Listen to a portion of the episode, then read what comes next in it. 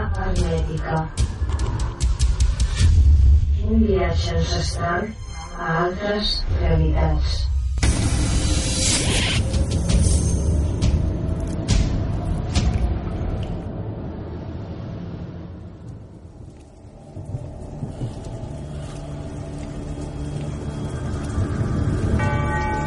El nostre foc. El nostre passat. Àrea hermètica.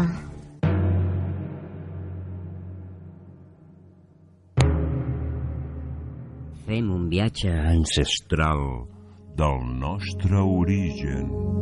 Àrea hermètica. Un viatge ancestral de la nostra civilització.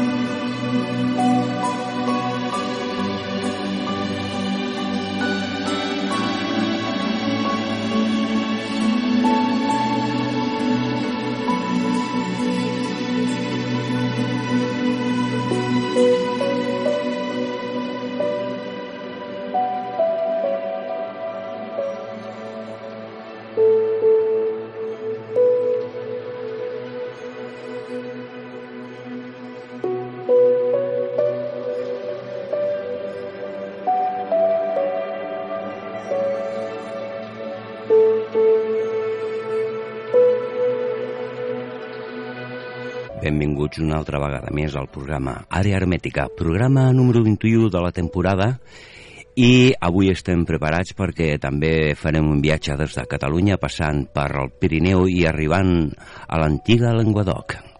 Moltes històries tenim al programa d'avui. Avui Albert tampoc ha pogut vindre, bueno, està enfeinat, però que tenim present la seva feina com amb les humanitats que fa al programa són impressionants perquè molt bones persones temàtiques han passat per al programa. I avui estem a punt pues, per rebre una persona que, bueno, que és un bastant conegut, un Eduard Andrés Navarro.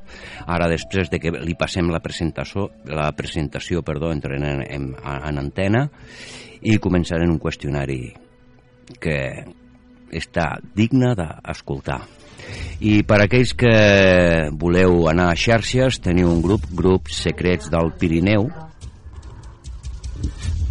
Un viatge ancestral a altres realitats.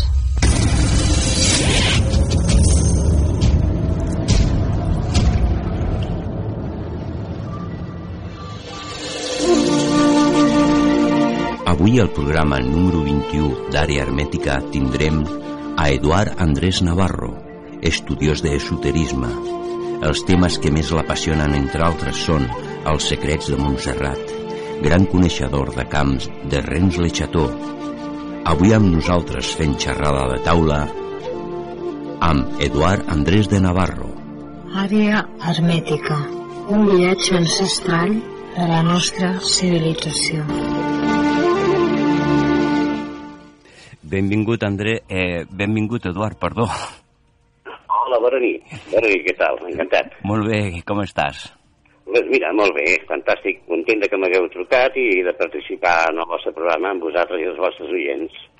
Pues, moltíssimes gràcies i preparats ja per tindre una d'aquestes converses interessants d'aquests temes que ens agraden i, bueno, pues començarem, si et sembla bé, Eduard, eh, per una mica de Montserrat. Ah. Me'n recordo de que, bueno, quan hem parlat per telèfon, de que havíem parlat d'un d'un cas a Montserrat, d'uns éssers que van sortir d'una esquerda a l'església principal als anys 70 o 80 de, de l'església de Montserrat. Doncs sí, sí, sí. Què ens pots explicar del tema? Mira, això és un tema una mica disuet, perquè quan ja vaig intentar esbrinar una miqueta de què anava, em vaig trobar doncs, amb persones que ho havien viscut directament i em vaig aconseguir posar en contacte amb ells i van ser molt clars que ells ho havien passat molt malament, que ells havien tingut contacte directe amb aquest misteri, que es havia convertit una miqueta en un afer que tenia que veure amb les forces de seguretat de l'Estat, perquè el que va passar allí va ser una miqueta pues, esparverant, no? Representa, doncs, eh, per el que m'han dit a mi, eh, aquestes persones que finalment no es van voler posar en contacte amb mi perquè em van dir que honestament mm, eh, preferien no recordar-ho i no parlar d'això, i finalment no es, va, no es va donar la trobada. Però sí que vaig trobar una altra persona que també sabia molt bé del que anava, i es veu que sí, que va haver-hi com un corriment de terres, eh, un corriment de terres i uns desprendiments que van obligar a tancar la basílica amb l'excusa doncs, de fer unes obres de reestructuració i tot això. La veritat és que va haver-hi com un petit incident que es va obrir una esquerda, entrant amb esquerra a la basílica, hi havia una, una de les capelles que ara està buida, no, no es rendeix punt, ni hi ha imatges ni res, només una paret eh, doncs, tapada amb ciment i i pedra, doncs que es veu que allí es va obrir com una esquerda. I, aqu I per aquesta esquerda, a les nits, van començar a, ser, a sortir una sèrie d'entitats que podíem identificar-les molt similars doncs, a, a el que en diem els grisos, i que van causar bastant malestar, pavor a la gent perquè s'acostaven a la gent, volien tocar la gent que de nit entrava a la basílica a resar o a meditar. Clar, això va causar un estat de... inclús que havien arribat a sortir a fora, a la plaça del monestir, a voltar per allà. Clar, ràpidament doncs, eh, es, va es va tapiar allò i ja no es va repetir cap incident més. Però bueno, això m'ho han dit a mi, m'ho van comunicar a mi persones doncs, que, que d'alguna manera doncs, eh, eren fonts bastant fidedignes. Mm. Amb el temps, ja et dic, vaig trobar una persona que em va donar un telèfon i, una, i el nom d'una persona, que no puc dir, és una mica reservat, ell em va demanar confidelitat absoluta, i em va dir que un dia podríem quedar a Barcelona perquè per telèfon no volia parlar i que m'explicaria una mica de què anava. Però al final es va retractar, va dir que ell ho havia passat molt malament, que encara teníem els somnis a les nits, que allò havia sigut algú que, que no encaixava amb res racional, però que ell, doncs sí, que sabia que es havien vist aquestes entitats. Tu, clar, dius, bueno, només tinc el testimoni eh, d'aquesta persona i d'aquest altre amic, que era un amic de Barcelona, doncs, que, que ja és mort. Eh? I, però, bueno, em, em va sobtar molt quan, al cap d'un temps, un amic em va passar unes gravacions de, dels legendaris eh, programes de Sintonia Alfa, d'Andrés Fabre Kaiser, Sí, que sí. hi havia la trucada d'un escalador que li deia a Andrés Faber Kaiser que ell i el seu grup d'escalada moltes vegades a les agulles, la zona de les agulles sobretot, eh, quan estaven penjats amb les cordes i els mosquetons allí a les roques, que des de dalt havien vist diverses vegades aquests humanets que són grisos, petitets i macrocèfalos, eh, i que els havien vist pas passar corrents a pressa eh, petits grupets que anaven per entre els corriols de la vegetació seguint la, les cingleres i seguint les roques i tal. Inclús que havien tingut una trobada, allò, eh, van anar a parar una espècie de petita esplanada entre les roques a gran altura, i que se'n van trobar en grupet, perquè quan van intentar doncs, comunicar-se amb ells, acostar-s'hi, van desaparèixer i ipsa facto. Sí que sí que podria ser que hi hagués una realitat darrere d'això de que hi ha una civilització intraterrena o subterrània dins la muntanya. El que és impressionant és que, bueno, quan surten de l'esquerda, o sigui, davant de públic, o sigui, no tenen cap mena de, de por, d'amagar-se, de res, i a sobre No. tra transmeten males impressions, no?, per lo que m'estàs Home, explicant. és que per lo que, tant el que va explicar l'escalador com el que em van explicar a mi, l'aspecte que tenen és horrorós. Eh, I la sensació que van, que, que van causar a la gent que els va veure per allà eh, voltant per dintre la basílica de nit i per l'esplanada de davant de, del temple, doncs que va ser una imp- impressió de, de, de pànic. O sigui, que la gent sortia per corrents horroritzada. Sí, I clar, evidentment, doncs, de seguida hi van posar solució. Es va tancar la basílica amb l'excusa de fer unes obres de reestructuració. Va ser com van sellar aquesta esquerda, que és una de les capelles entrant amb esquerra, amb esquerra que ja es veu que no hi ha res. No hi ha altar, no hi ha res, només una paret allò, eh, doncs, eh, cimentada, eh, estucada. I es veu que, que es va acabar, aquí es va acabar d'entrada el problema. Però clar, la muntanya ja sabem, és molt gran, té moltes eh, ocatats, té moltes coves, té molts passadissos per dintre segurament, i aquests humanets doncs, de tant en tant doncs, campen per libre, surten eh, de, de la muntanya i es trasladen d'un lloc a l'altre entre la vegetació per corriols pràcticament inaccessibles, però clar, els escaladors que estan penjats a les roques des de dalt de tot, doncs els han vist, els han vist. Sí. I aquest escalador eh, doncs, donava testimoni a Faber Kaiser de que ell els havia vist en el seu grup i de que havia intentat entrar en contacte amb, amb ells, que de seguida van fugir. Però bueno, sembla ser que quan la riu ser una agua lleva, i si t'ho diuen doncs, unes persones que actualment viuen a prop de Montserrat, quan t'ho diu una persona que saps que ha estat també involucrat en les forces de seguretat de l'Estat i t'ho explica, i a més a més en tens el testimoni d'una persona que ho explica per ràdio Faber Kaiser, doncs eh, et dona a entendre que possiblement sí que hi ha algú de realitat, eh, que la muntanya de Montserrat podria ser una mena com de, no diré de base, però sí de portal, o de lloc on conflueixen tota una sèrie de realitats o d'estats de consciència, d'estats vibracionals, vamos, que podria haver-hi diverses realitats conjuntades a la muntanya, que seria com una mena de gran portal dimensional, amb una energia que surt de dintre de la muntanya, que és aquesta espècie de d'energia que, que és capaç de transformar les persones, de crear mm, sensacions, de tindre visions, i no sé, jo he conegut gent sen, sen, sensitiva, sense cap contacte entre ells, que m'han explicat coses bueno, referent a això, tot això del llac que hi ha a interior, que no és un lloc fosc i tal, sinó que està il·luminat per una mena com de pedra o vidre que hi ha dins del llac. I ells em deien que aquest vidre, que aquesta pedra, era un fragment de la pedra Shantamani del Tíbet que havia portat allí a Polonio de Tiana. O sigui que estem parlant d'un misteri, que es remunta que, cap a 2.000 anys, perquè Polonio de Tiana va ser contemporani de Crist.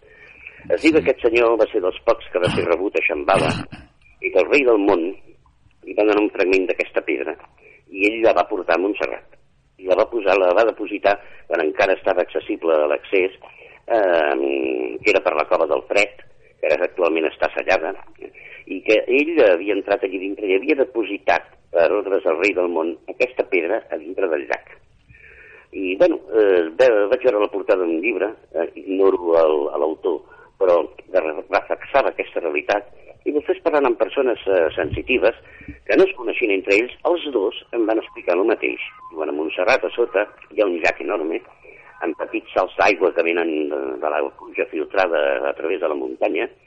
No està a fosca, sinó que és un lloc il·luminat per una força, per una potència lumínica que ve d'algú que hi ha a dintre del llac.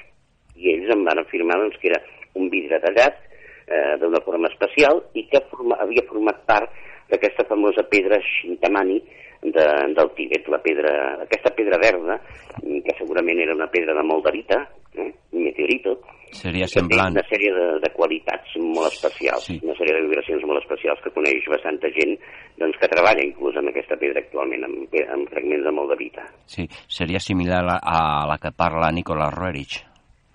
i eh, molt similar al que parla Nicolas Roerich, i també el que havia parlat aquest sensitiu i gran investigador anglès que havia sigut Conin Bloyd, que ell diu que a França va trobar una pedra de color verd, translúcida, que a l'entrar en contacte amb ella doncs, eh, donava tota una sèrie d'informació de formes geomètriques i que era una pedra que estava viva eh, i que contestava les preguntes amb un codi binari i que aquesta pedra havia sigut deixada allí pels càters, que aquesta pedra podia ser realment el famós crial, la famosa pedra de, de Parsifal, o un fragment d'ella que estava, eh, que ells van traslladar a Andorra, eh, una cova, una muntanya d'Andorra, perquè clar, a Andorra en aquella època no funcionava la Inquisició, podien estar més o menys tranquils, estaven com protegits...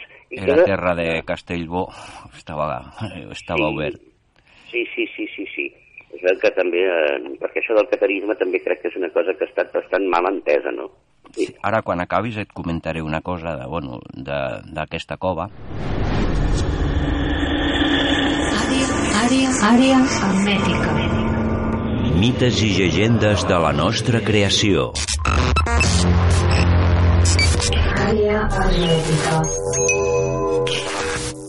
Ja t'ho dic ara. Bueno, nosaltres vam fer un estudi a veure si trobaven eh, cavitats a Andorra i la veritat que a les valls d'Andorra les cavitats que hi ha són molt poques i molt poc profundes. I llavors vam anar a, a, un, a la Massana i a, tra a través de correu vam demanar un informe sobre el patrimoni, no?, de coves i avencs, i bueno, i remuntant, remuntant, vam aconseguir una, que és un nom, té varis noms perquè no, no és agradable a l'entorn donar noms, no? Ho amaguen bastant, saben de, de lo que és, no? I aquesta cova, entres és un forat rodó d'un metre de diàmetre més o menys, entres, i tal com entres a la, a la cova hi ha un forat que li diuen la cuina, i hi ha un forat empicat del diàmetre d'un baló de futbol i, i és empicat, no? I és la única cova que hem vist d'allà que té característiques per amagar alguna Per exemple, aquest forat que et dic. I podria ser una d'aquestes coves. El nom no ho dic, ja ho dic, perquè eh, no agrada molt a la gent saber això, i tenen dos noms per despistar. Però que sí, vam estar al cas de la cova. I, En canvi, si mires tu, tu, mapa topogràfic de la zona, es veu que la zona aquesta on està la cova en diuen a Cova del Grial o Pla del Grial. Andorra. Això, eh, sí, Andorra, el Conin Bloyd va trobar eh, aquesta pedra fantàstica. Mm. Jo crec que ell va trobar un fragment d'una d'aquestes pedres. No Era tallada que geomètricament per això. Era, No? eh, que era tallada, o sigui, tenia precisió el tall que aquesta pedra. Inclús es diu que portava gravada la, la creu del país càtar, la, la creu de, dels càtars. Sí, sí, Això és seu- almenys el que Conin Bloyd va dir en, els, en el programa de ràdio, que al final Faber-Caixa li va aconseguir arrencar, que això fa molts anys, però després, eh, no fa tan, tan, tan, tan, tan temps, es va, es va publicar un llibre amb les memòries i treballs de Conin Bloyd on s'explicava ben bé el que ell havia experimentat amb aquesta pedra. I era molt interessant, no? perquè obria com una espècie de pantalla metafísica eh, perceptible per ell, on es anaven... Com si fos un tot holograma o alguna així similar. Sí, un holograma, una mena de, de pissarra, on anaven apareixent tot de formes eh, geomètriques cada vegada més eh, complicades i que aquestes formes geomètriques, segons el Conin, doncs, eh, tenien molt a veure amb les formes geomètriques que després van començar a aparèixer en els camps de blat d'Anglaterra i d'altres llocs. Sí, sí. Una progressió geomètrica que començava, per exemple, doncs, amb, amb un cercle, amb, amb de formes molt, molt, molt simples, com va passar en els camps de blat, i que després van agafant complexitat de eh, composició geomètrica realment doncs, interessants. No? I a més a més que aquesta pedra, a nivell de, de, de contacte amb ella, a nivell de còdic binari, eh, contestava les preguntes que, que, que el Toni Bloy li, li feia, que aquí ja no he arribat ben bé a saber què és el que li deia, no? Però sembla ser que, que sí, sembla ser que sí. Aquesta pedra, ell deia que es havia format en el fons del mar, però la veritat és que aquestes pedres translúcides verdes que tenen una vibració especial són pedres meteòriques, són de moldavita, tenen una vibració que alguns ioguis i algunes persones doncs, eh, eh, sensitives se les passen per la columna vertebral i es veu que tenen una sèrie d'experiències de visionàries d'entrar en estats profuns de consciència on veuen coses i on tenen percepcions realment fortes. Mm, A mi em va dir Albert que era una pedra a la Moldavita que era molt forta i que segons quines persones eh, no podien abusar molt de la pedra. Es veu que la radiació desprèn- d'aquesta pedra és forta. Sí, i bueno, eh, es troben per la frontera de Txecoslovàquia, Romania, tota aquesta part de països de l'est. Sí, perquè si es fet es diu Moldavita és perquè sobretot la gran conce- les concentracions més grans estan a Moldàvia. Sí, sí, sí. Moldàvia, Valàquia, o sigui, la zona de, de Romania, sí. Sí, sí, és, és força interessant. Ara que tu deies, aquest cas eh, de, que comenta Colin Boy, també ho, ho, ho comenta en un llibre una, una autora que es diu de Laiz, que parla molt del Grial, aquest cas Sí. el comenta un llibre seu i ella parla molt del Grial i també de pedres. No me'n recordo el nom. Sé que es Sí. diu de Laiz De la IR. Ahà. i, i sé que el comenta, amb un post ho va posar, i a vegades amb companys del grup, alguna vegada l'he- l'hem parlat, comentant aquesta autora. No me'n recordo del nom, del, del cognom, sí, de l'Aiz. I crec que de, aquesta autora era seguidora de, Sí? de, de, de les activitats de, de Colin Bloin, sobretot a l'associació Fontaine, crec, aquella te'n recordes Ah, sí, que sí, deia sí, que sí, va sí. muntar, que era per l'assignació espiritual i consciència i totes Sí, aquestes sí, sí, sí, històries. i tant. Crec que la història ve per aquí. Doncs molt bé, és interessant aquesta història. Ah, i una altra cosa que et volia comentar. Jo de les indagacions personals que vaig fer, eh, vinculant a aquesta pedra, mm, eh, són uns estudis que vaig fer i els tinc de relacionar. I resulta que la caiguda de Bessiers, per Simon de Montfort, que va ser a l'any 1209, justament abans eh, el Grial estava allà, no? I a l'església que van cremar a, a Bessiers, que hi havia crist, cristians, catòlics, seguidors de la fe càtara, doncs, bueno, allà dintre... Estava consagrada a Maria Magdalena. Sí, doncs es suposa que allà dintre d'aquella església hi havia eh, perfectes i quan els perfectes saben que van a morir, doncs per als seguidors demanen el consolament. Val? Exacte. Eh, L'encarregat de rescatar abans de la caiguda, passa el mateix com a Montsegur, a rescatar a, a aquesta peça és eh, Arnau de Castellbó, el visconte de Castellbó. I Ah. aquest Cals el rescata de, des de Bessier i se'l porta a, a les seves terres, a Sant Joan de l'Ern. Clar, és l'època que Arnau de Castellbó domina. Està amb, es casa en Caboet i bueno, ja té el domini d'Andorra, no? I és aquest el pas de Castellbó a Andorra de que aquesta relíquia o suposat grial fos la protecció en aquella època, perquè Andorra estava lliure de, de perill i seria una via, no? Sí. jo l'he contrastat i moltes vegades així ho, dic al Albert i, bueno, era per si no havies caigut pues, per obrir una via de, de possibilitats pues, bueno, Molt interessant, i tant. I sí, tant. sí eh, ja que estem amb això del tema sobre el tema que deies d'aquests éssers a la zona de la Mola també s'han donat cas aquí Caldes eh, es va registrar un cas amb un llibre d'Antoni Rivera Ah, I sí, també va ser, eh, resulta de que era un... Pujàvem de Barcelona a Caldes i, i relata també un cas de que a la carretera, a l'alçada del Bar Olimpo o més amunt, un homenet se'ls hi va creuar a la, a la carretera. I sé que el relata doncs, eh, el Jesús Callejo a, a, al seu llibre, però la font és d'Antoni Rivera.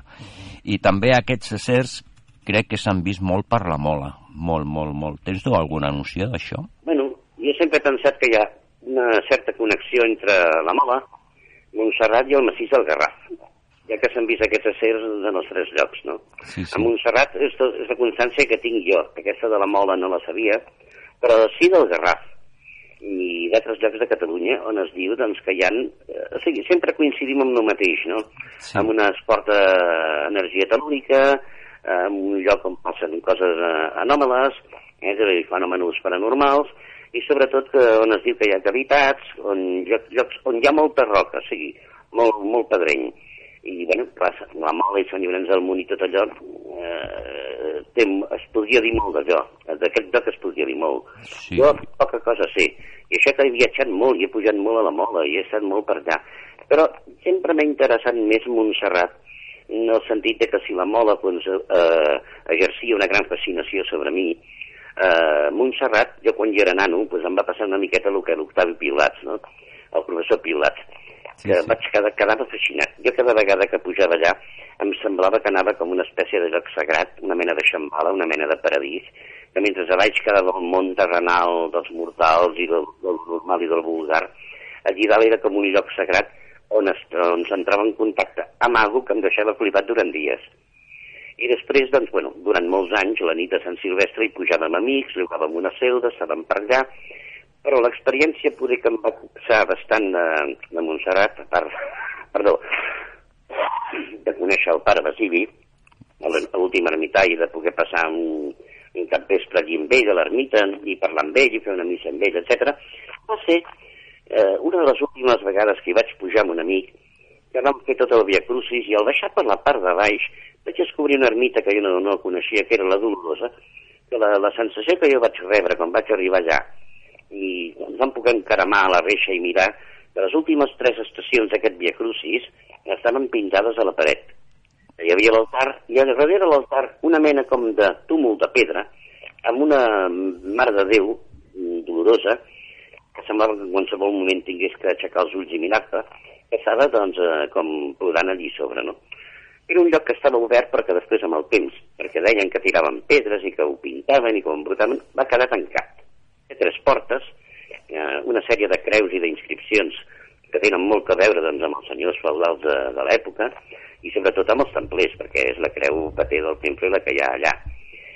Jo, amb l'amic que anava, que és molt escèptica, és molt estudiós d'aquests temes, però aquí sí que no s'ho creu, em va dir, el que tu creus que hi ha aquí no és possible. Perquè jo li vaig explicar una miqueta la meva teoria sobre, sobre Montserrat, no? I li vaig dir, dic, mira, el, el gran secret aquest de Renfe Chateau, per lo que jo vaig investigar i vaig averiguar, i el lloc que jo vaig trobar, que l'Albert no l'acaba de trobar mai, perquè la, real, la veritat és que queda molt amagat, eh? Sí, eh, sí. té que veure amb que hi ha una cova alta i estreta amb una gran falla al costat. És idèntic, igual que la pedra del Roc Barú, que el que surt a l'última estació del Via Crucis de Renfe Chateau.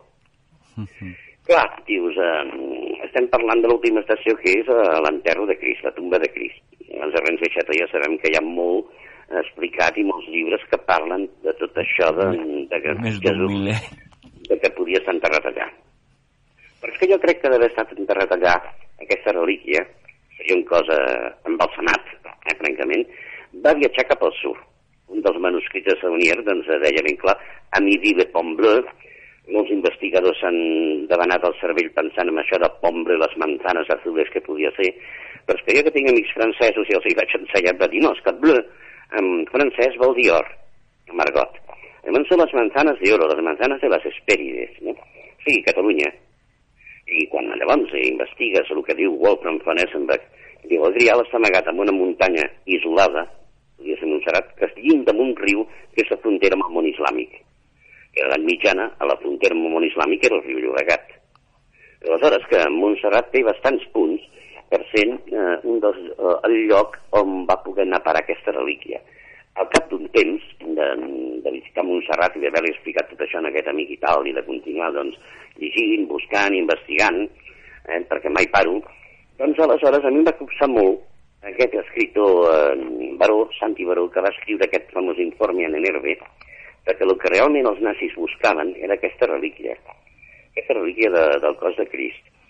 I després em va impressionar molt, que de moment no ho vaig veure, però ho vaig veure al cap d'un temps, la portada, no sé si fet expressament o, o no, del senyor Piolat del seu llibre sobre Montserrat, no? Guet i Montserrat, on la portada és molt significativa, perquè si ens fixem bé, els que som molt coneixedors i hem investigat bastant sobre Renzo Chateau, veiem que és un autoretrat Goethe que dona molt a pensar, perquè està ben bé com el Cris que va pintar d'antic, la declaració, el Cris baixat de la creu, i que en el quadre que hi ha a l'església de Renzo Veïns està com pintat al revés, a l'envers, en el mestre d'Anvers, en francès, com jugant amb la paraula d'envers, com dir amb un mirall, li falta un personatge, que és la Magdalena, però està, aquest està pintat amb la mateixa postura, sentat sobre uns restos que semblen ruïnes gregues, l'Arcàdia, eh, tapat com una espècie de vel blanc que seria el sudari, porta un sombrero rodó que podria representar que és la mandeja, i la mà eh, del seu braç eh, eh, esquerre toca el genoll dret com el diable que hi ha a l'entrada de, de l'església de Rennes de Chateau. Com a l'Asmodeo. Eh, a l'Asmodeo. I a mi això em va donar com molt a pensar, no? En el sentit de que crec que, de que potser no aniríem desencaminats.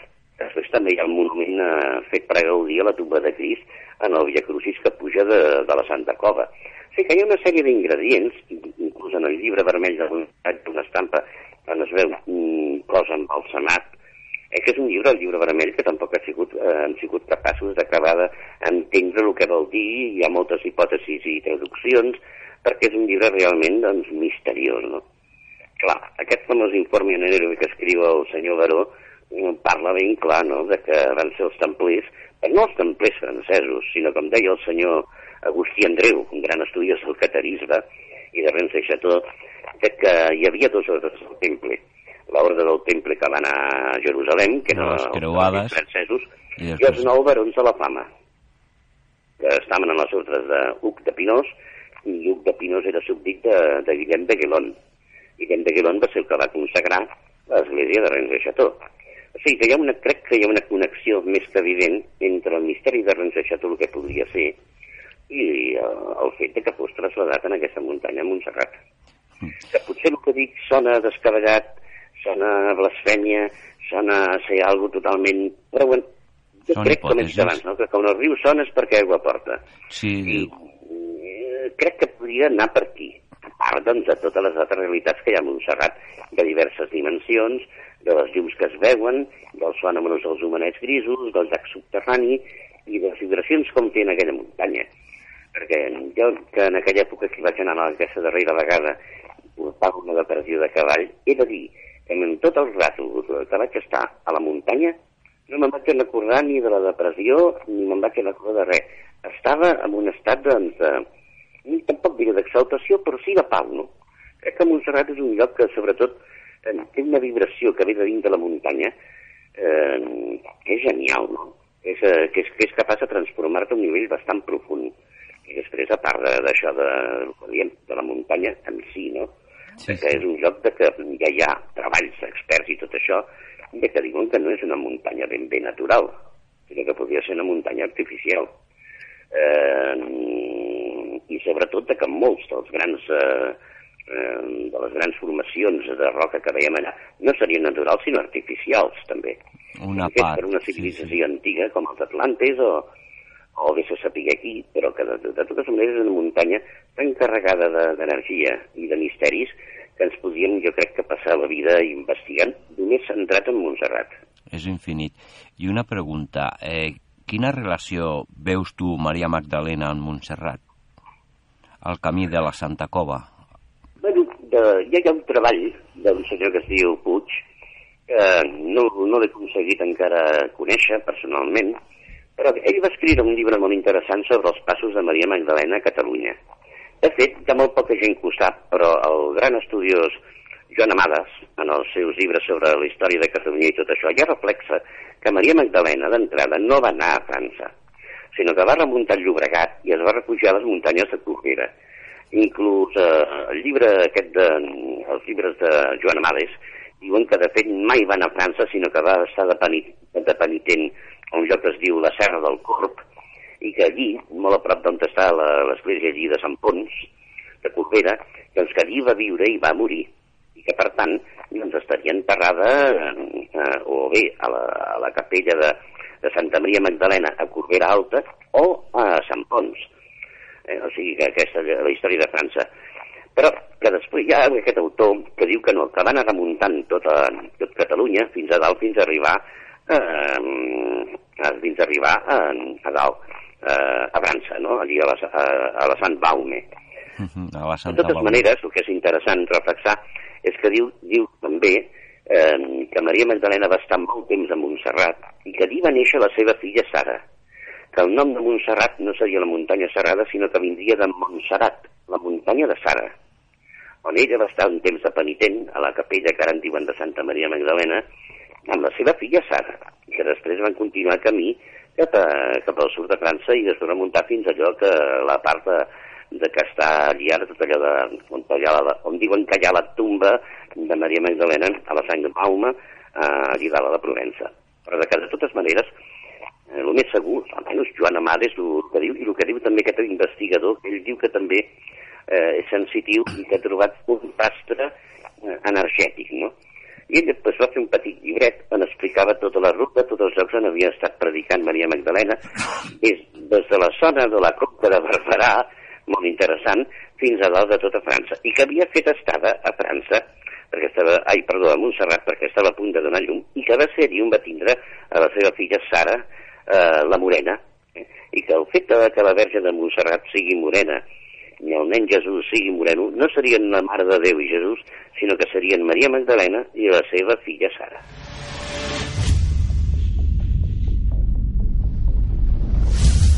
Àrea hermètica. Un viatge ancestral a altres realitats.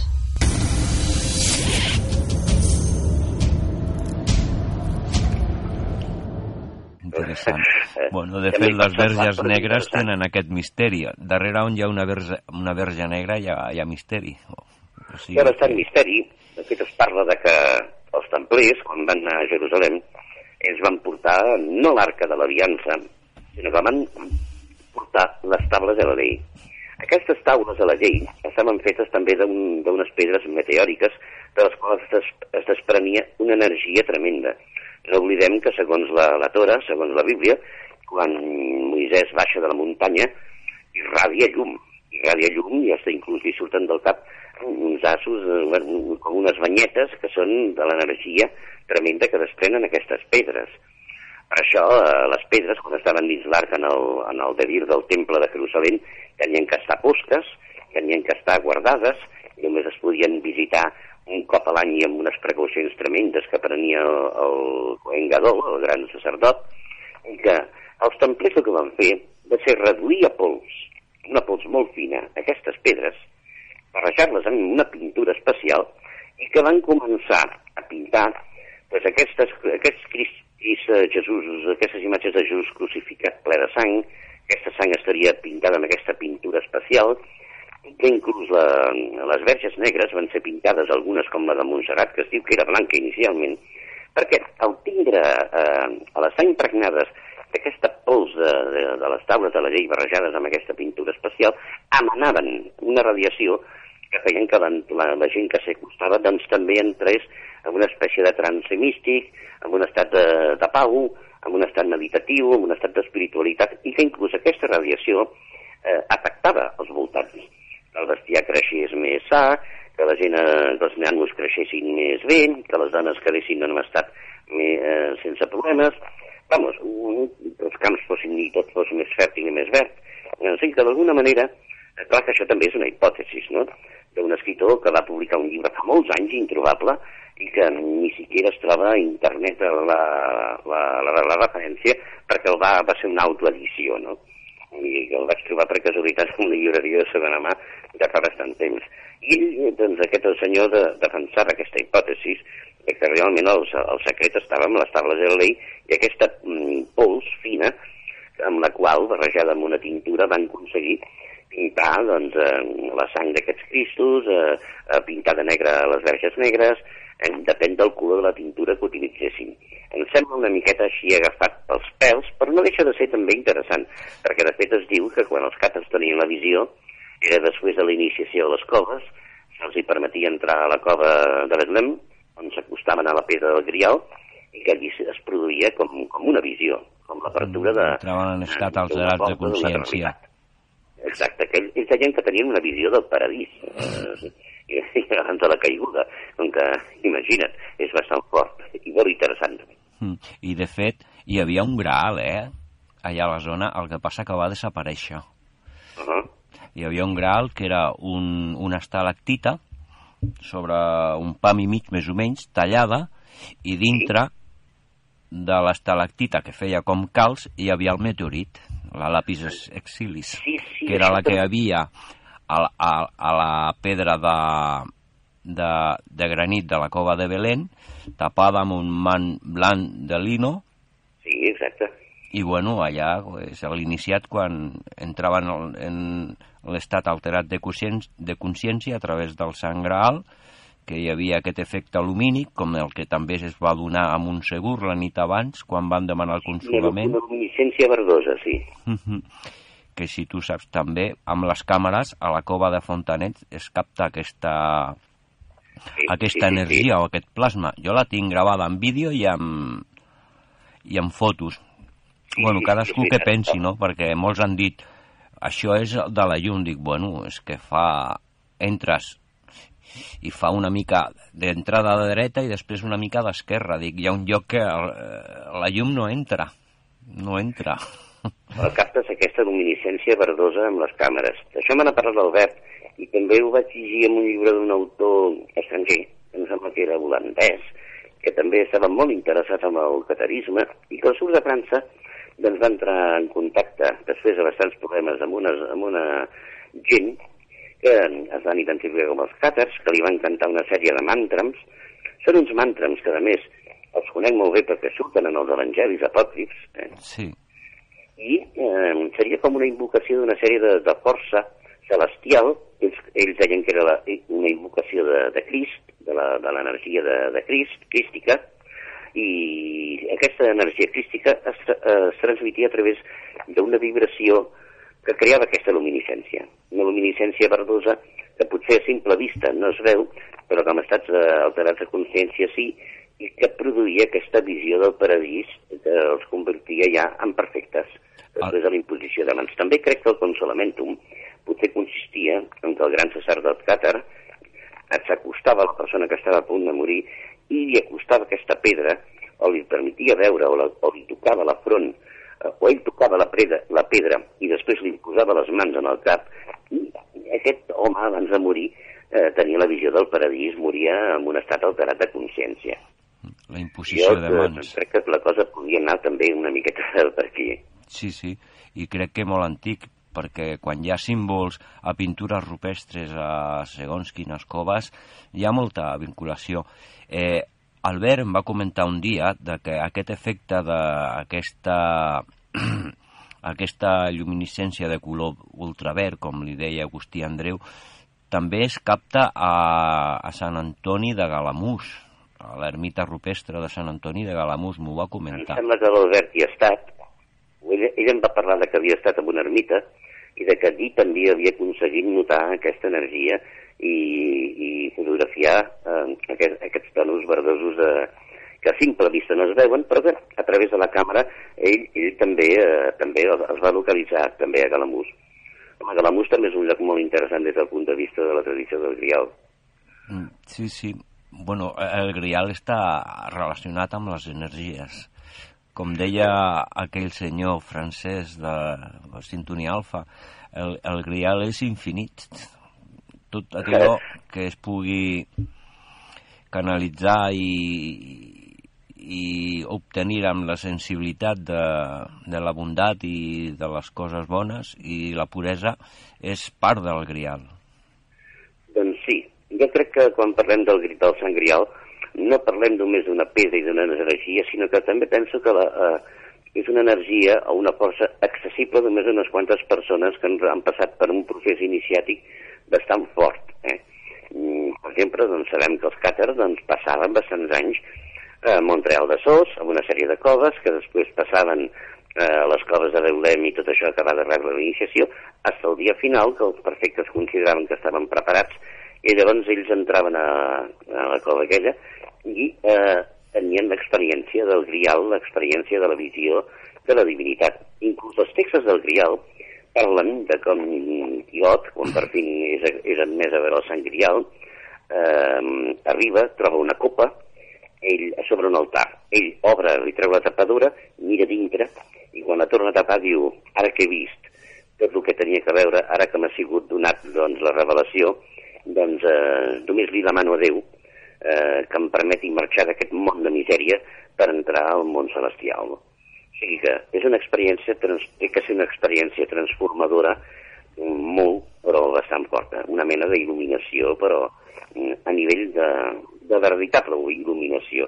No allò de dir, mira, estem, eh, trobem un, un moment de plenitud, o uns moments de plenitud, o adquirim uns coneixements, sinó que es tractava d'algú que realment et, transforma, et transformava profundament. Inclús qui sap si no et transformava també a nivell genètic. Podria que clar, ser, darrere sí, del misteri del grial sempre hi ha també eh, el misteri de la sang, mm. eh, de la transubstanciació. No, és una que... de les fortes exposades per molts escriptors i, bueno, i moltes persones i tal. Sí, sí. Hi ha una, una, una situació a l'època dels càtars que, per exemple, els faidits, que, bueno, que eren els nobles expropiats per la Inquisició, els homes demanaven el consolament a llit de mort per poder defensar les seves terres i en canvi les dones demanaven el consolament i es feien catres en plena iniciació justament quan acabava l'època de la fertilitat. Uh -huh. Uh -huh. Veus? I eren no, no. les que administraven tot, no? Eren les que administraven tot. No és que vulgui dir-te una comparació, sinó que és un pas perquè les dones, en certa manera, tenen una, una sensibilitat diferent a l'home. No per la raó que t'he exposat ara, de que els faidits per poder agafar armes demanava el consolament a llit de mort, sinó que és que les dones ten, tenen unes capacitats de sensibilitat que són una mica diferents als homes. Sí, tant, d'això n'estic totalment convençut. I era per la part aquesta que te la, queries, te la volies posar per això. Maria Magdalena, com a guardiana del Grial, i després també el fet que, que s'explica de que la gran perfecta és Claremont de Foix, eh? la gran és Claremont, que era l'última guardiana del Grial, Eh, tot això, doncs, clar, la dona, les dones tenen un paper fonamental. De fet, quan Parsifal arriba al castell, Perceval arriba al castell perillós, eh, li passa una comitiva per davant on la coca és portada per una dona eh, sobre un coixí amb, una, amb un calze radiant. Ell no, sap el que, ell no sap el que és, no fa la pregunta i el rei pescador no es cura. Però, de fet, la que porta el calze és una, una jove dama, no és, sí, sí. no és un guerrer, no és un cavaller, no és un home, no és un sacerdot, és una dama. Uh -huh. I que tens molta raó amb això que dius en el sentit de que la dona té una sensibilitat especial eh, no té l'home. De fet, sabem que són molt més intuïtives que nosaltres mm, i que són capaces de, molt més fortes que nosaltres en algunes situacions. O sigui, sí, això també... Nosaltres potser tenim una força física superior a elles, però a nivell, eh, potser, per exemple, per dir espiritual, pensa que elles són doncs, el cap de la família, el cap de casa, la que cria els fills i tal, i moltes vegades, en molts casos, la que, eh, moltes antigues religions doncs, eren matriarcals i no patriarcals. Sí, sí. Eh, bueno, eh, canviant una mica eh, el tema, ens anem cap a la zona del recés i i abans de passar a aquesta zona, havia una pregunta que m'havia comentat Albert eh, de vampirisme. Alguna cosa de vampirisme a la zona de la Mola m'havia comentat. Què ens pots explicar sobre això? Jo, sobre el tema de vampirisme a la Mola, no sé absolutament res. Però sí que et puc dir que vaig conèixer una persona... Bueno, jo no l'he conegut personalment, però uns amics meus sí. Una persona, mm, no diré el nom, però només diré que és eh, d'origen sud-americà, però de, de pares catalans i que ara aquí a Barcelona té un restaurant, ha participat en programes de ràdio i ha escrit llibres, que aquest senyor, quan va arribar a Rennes de Chateau, va sortir esparabarat d'allà, perquè deia que les vibracions d'aquell lloc, eh, la vibració, l'energia allà està invertida. I que el de Chateau no va ser l'únic que m'ho va dir, una altra persona, de que era un problema de vampirisme i de que realment eh, eh, si Saunier va assallar la cripta no va ser perquè ningú entrés o trobés el seu famós tresor, sinó que ell va assallar l'accés o accessos a la cripta perquè no sortissin les criatures que havia dintre. Eh? De totes maneres, el vampirisme l'he investigat, l'estic investigant una altra vegada bastant, és un tema bastant disuet i complicat, més del que la gent es pensa, res que veure amb Dràcula, ni res que veure amb coses d'aquestes, ni amb xuclassangs, sinó que serien unes entitats eh, que tenen un aspecte, per un cantó, estan lligats al plànol físic, però també al plànol astral, i actuarien des del plànol astral.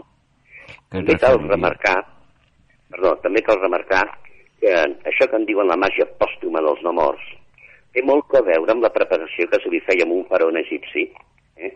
perquè eh, per poder estar eh, en contacte amb el món astral, però raure també lligat al món terreny i continuar viu aquí en forma de mòmia, nada menys, doncs eh, se li feia tota una sèrie de preparacions i tal, si no era impossible no?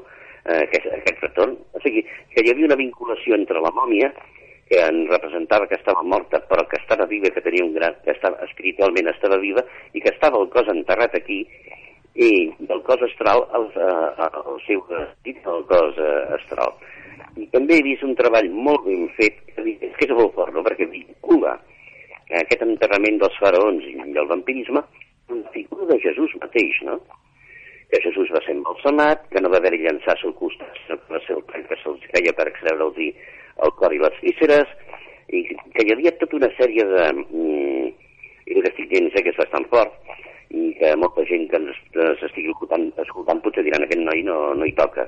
Però hi ha, hi ha una sèrie de treballs fets, eh, té molt que veure en Egipte, això del vampirisme, i jo crec que el, el gran secret dels faraons eh, és que, i que la seva, les seves tombes tenien que ser inviolables, inviolables, era de que en el fons hi havia un vincle entre aquesta doble vida del faraó i el vampirisme. Llavors, eh, jo el que crec és que a molts llocs aquestes entitats encara existeixen, eh, actuen des de l'astral, i els seus cossos, com en en els casos de, dels nobles, que els embalsamaven perquè el seu, i amagaven les seves tombes perquè no fossin violades, exactament com en el cas de, de les entitats vampíriques. Jo sobre el tema de Sant Llorenç del Munt mai havia sentit res, però sí sobre Rennes de Chateau, un gran amic meu també m'ho va dir, diu el secret que volen amagar és que, i que no volen que se sàpiga, és que és un poble on es va donar la fenomenologia del vampirisme i que desapareixia la gent, eh, però a base de bé, no? I, doncs, eh, de moment, eh, la informació que tinc és aquesta, molt poca. Bueno, Però que, bueno, bueno que canviem, podria ser, no? canviem una mica. Per descabellat que pugui eh, arribar a semblar, a semblar ser, no? Sí, sí. Canviem una mica. Eh, L'alcalde per un dia de Rennes, Le Chateau, Jean-Luc Robin, la seva Ai, mort, el vaig- el vaig- eh, què penses? Que va ser, El van matar. El van matar. va ser com els intents que van fer a altres persones d'intentar de treure'l del mig perquè sabia massa? Jo crec que, mira, hi havia un alcalde abans que ell, que se sap que havia guardat eh, els pavés de Saunier, que va dir que es havien cremat amb un incendi de, de lo que era l'alcaldia i tot això, i es veu que no. Es veu que eh, aquests papers estaven en un altre lloc on ell els guardava i van quedar guardats en, que els té algú, algú mateix a dintre de Rennes Chateau. Els, té, els, té, eh, els guarda algú del poble. Ara no, no me recordo de, de la persona que els podria tindre el nom perquè fa molts anys que m'ho van dir. Però eh, el que sí que puc dir és que ell, jo el, va- el vam conèixer, inclús per aquí casa tinc que tindre un, un DVD perquè ens va permetre filmar l'entrevista. Eh, ell era molt escèptic en el sentit de tot això de que fos un tresor, de que fos... Eh, que hi havia un misteri, que aquest misteri estava a la cripta, enterrat a la cripta, que per això estava sellada. Que no hi havia cap problema, que ell ens avisaria per email a mi i als meus companys investigadors d'aquella època, parlo del 2005-2006, Sí. i de que eh, quan estigués tot a punt i ell fos l'alcalde que estava fent les oposicions, doncs ell eh, derogaria aquesta llei que hi havia de, de prohibir excavar, que obriria la cripta i que donaria entrada a la televisió, als mitjans de comunicació, a la cripta per saber d'una vegada quin era el misteri que hi havia enterrat a sota l'església. Mm.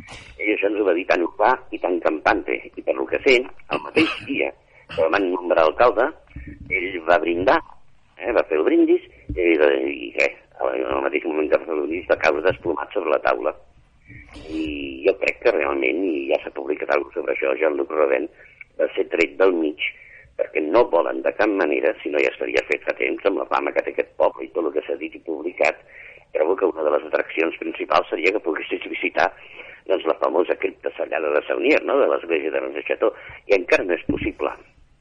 És Ja. més, i nosaltres vam tindre accés a saber eh, una de les, les entrades que va sellar va ser perquè eh, eh, però no va ser Jean-Luc Robin, va ser una altra persona que ens va portar a dintre l'església.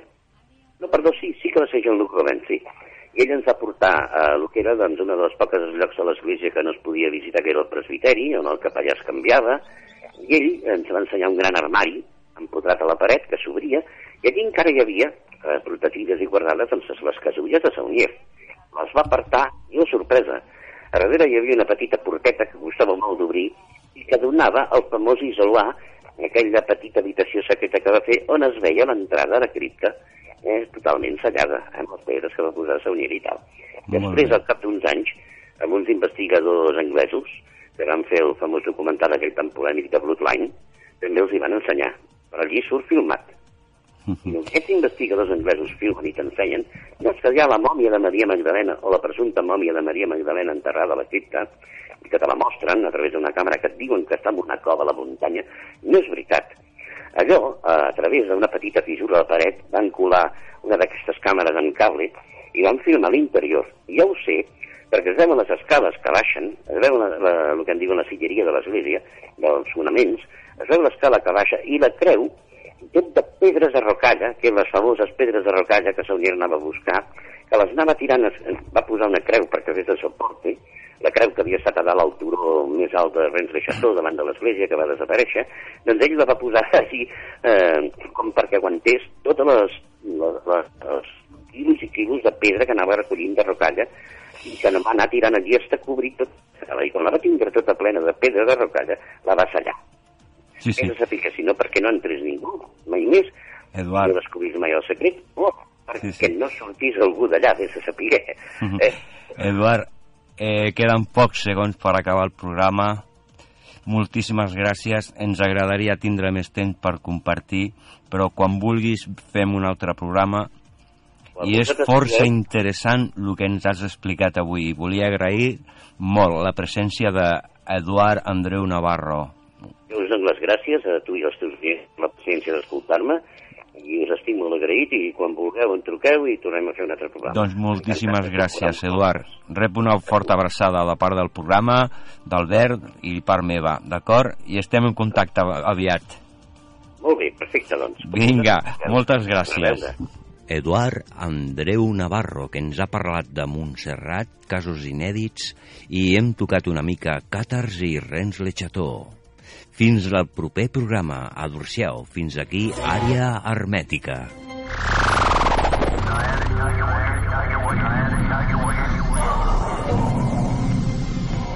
El nostre foc. El nostre passat. Àrea hermètica. Un viatge ancestral a altres realitats.